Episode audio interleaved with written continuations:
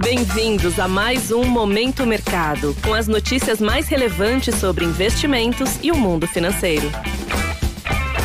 Muito bom dia para você ligado no Momento Mercado. Eu sou o Felipe Médici e bora para mais um episódio desse podcast que te informa e te atualiza sobre o mercado financeiro. Hoje vou falar sobre o fechamento do dia 26 de janeiro, quinta-feira.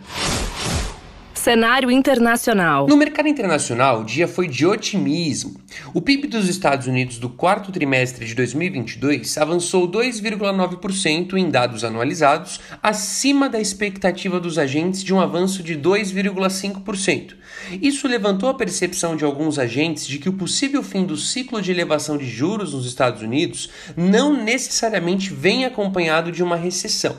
Esse otimismo fez com que os três principais índices acionários de Nova York avançassem, com o S&P 500 e o Nasdaq subindo mais de 1%.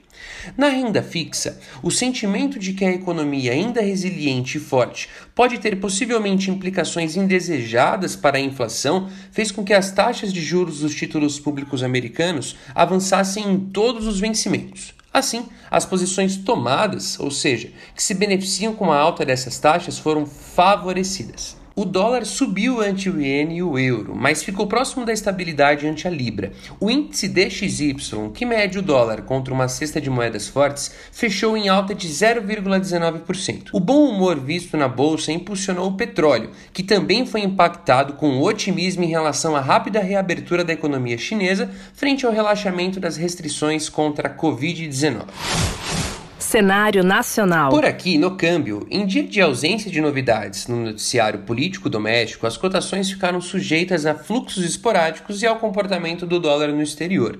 Em um dia de trocas constantes de sinal, o dólar cedeu 0,11%, sendo cotado a R$ 5,07. Na renda fixa, as taxas dos contratos de juros futuros fecharam com sinais mistos. Enquanto que as taxas intermediárias e longas subiram, as curtas fecharam próximas da estabilidade. A elevação das taxas dos títulos públicos americanos influenciou na elevação das taxas dos contratos de DI futuro de vencimentos intermediários e longos. Porém, as altas foram suavizadas pela apreciação do real frente ao dólar. Desta maneira, as posições tomadas, isto é, que ganham com a alta dessas taxas nos vencimentos intermediários e longos, foram favorecidas. Na bolsa, em dia de queda firme das ações da Petrobras, a subida intensa das commodities no exterior ajudou a aparar as perdas do Ibovespa.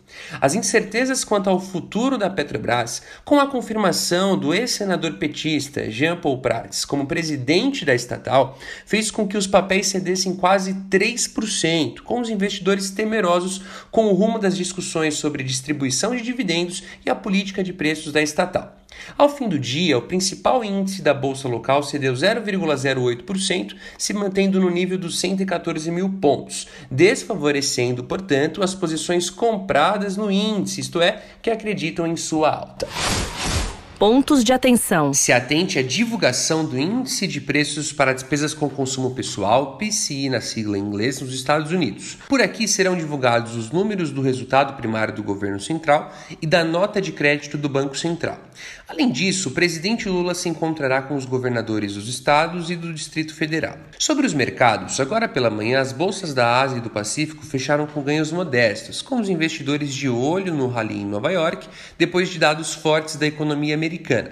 As bolsas europeias oscilam após os ganhos de ontem. Já os futuros de Nova York abriram em baixa, com os agentes à espera de dados de inflação e de balanços corporativos. Desta forma, termina o Momento Mercado de hoje. Agradeço a sua audiência e uma excelente sexta. Valeu! Você ouviu Momento Mercado com o Bradesco. Sua atualização diária sobre cenário e investimentos.